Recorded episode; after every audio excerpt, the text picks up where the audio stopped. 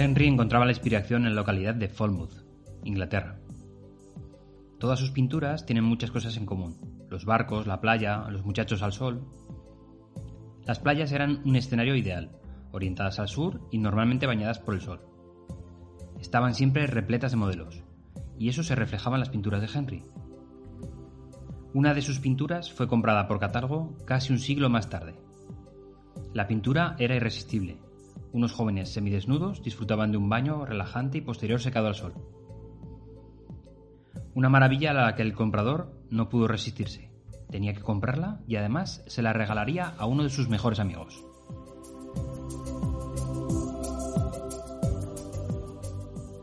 Todos sabemos qué ilusión se siente al comprar un regalo para alguien especial. No puedes esperar para dárselo, para ver la cara que pone al desempaquetarlo. Pero en esta ocasión, eso tendría que esperar. Iba a ser un regalo especial, y el comprador esperaría paciente la entrega del regalo. Su amigo Reginald recibió por sorpresa el cuadro el día de Navidad. Fechas de regalo, sin duda, pero en esta ocasión sería todavía más especial, ya que el amigo de Reginald había muerto por enfermedad unas semanas atrás. La planificación de su amigo había superado incluso sucesos inevitables, como su propia muerte.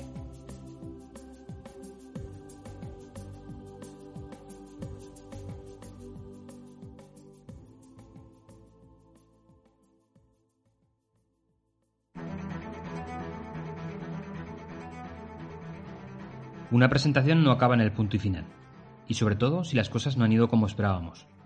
Hemos podido sufrir reveses o incluso debacles que pudieran tirar meses de trabajo a la basura, o lo que es peor, cortar de raíz las posibilidades de un proyecto. Por eso tenemos que ser conscientes de que una presentación no se acaba cuando se apaga el proyector o la videoconferencia. Es posible que durante los siguientes días se den pasos muy determinantes en base a esa presentación. Tres pasos para gestionar el desenlace de la misma. 1.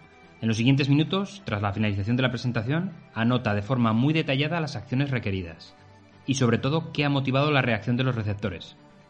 Detectar la causa raíz será muy importante para luego no volver a repetir los mismos fallos. 2. Lanza el plan de acción ese mismo día. Probablemente las acciones no dependan únicamente de ti. Puede ser que el equipo deba lanzar actividades individuales, o lo que es peor, otros organismos fuera de la empresa deban intervenir. Lanza cuanto antes. 3. Al día siguiente, en la revisión del plan de acción con el equipo, fija los plazos objetivos del plan de acción. Crea el planning detallado y completo, así como establece una fecha final del global. Y finalmente, difunde a los interesados. En general, con los tres puntos anteriores, queremos mostrar que a pesar de que las cosas no salieron bien, tienes la capacidad de reaccionar, de hacerlo de forma rápida, controlada y eficiente. Es lo que se debe hacer, pero no dudes que hay una parte de imagen que colabora que el desastre inicial sea eliminado.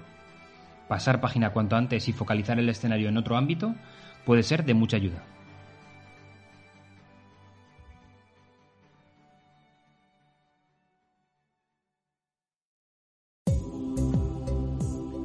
El cuadro era una acuarela fantástica de Henry Scott Few, pintor de semidesnudos, de finales del siglo XIX y principios del XX en Inglaterra.